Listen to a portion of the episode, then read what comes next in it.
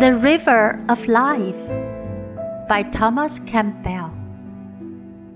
The more we live, more brief appear.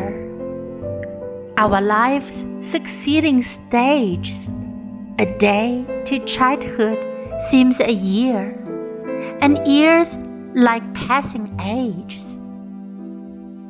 The gladsome current of our youth, ere passion yet disorders, steals lingering like a river smooth along its grassy borders.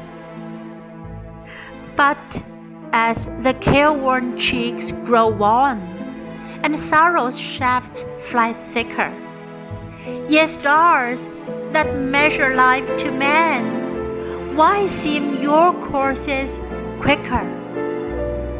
When joys have lost their bloom and breath, and life itself is vapid. Why, as we reach the force of death, feel we its tide more rapid?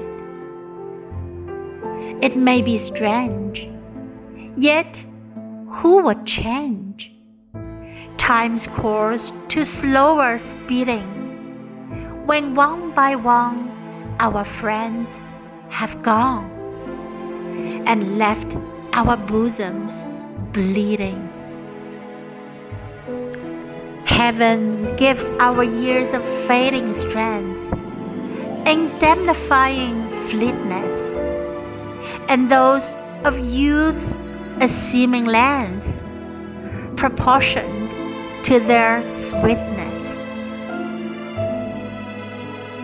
生命之川，托马斯·坎贝尔。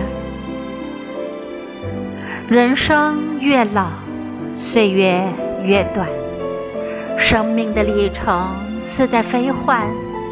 儿时的一天如同一载，一载如同几个朝代。青春的热情尚未衰退，愉悦的流泉。但觉迟迟，犹如一道草原中的绿溪，静悄悄地蜿蜒着流泻。等待夹上的红霞褪尽，忧愁的征箭越飞越平。星星哟星星，你们大小司命，你们的运行为何越来越逊？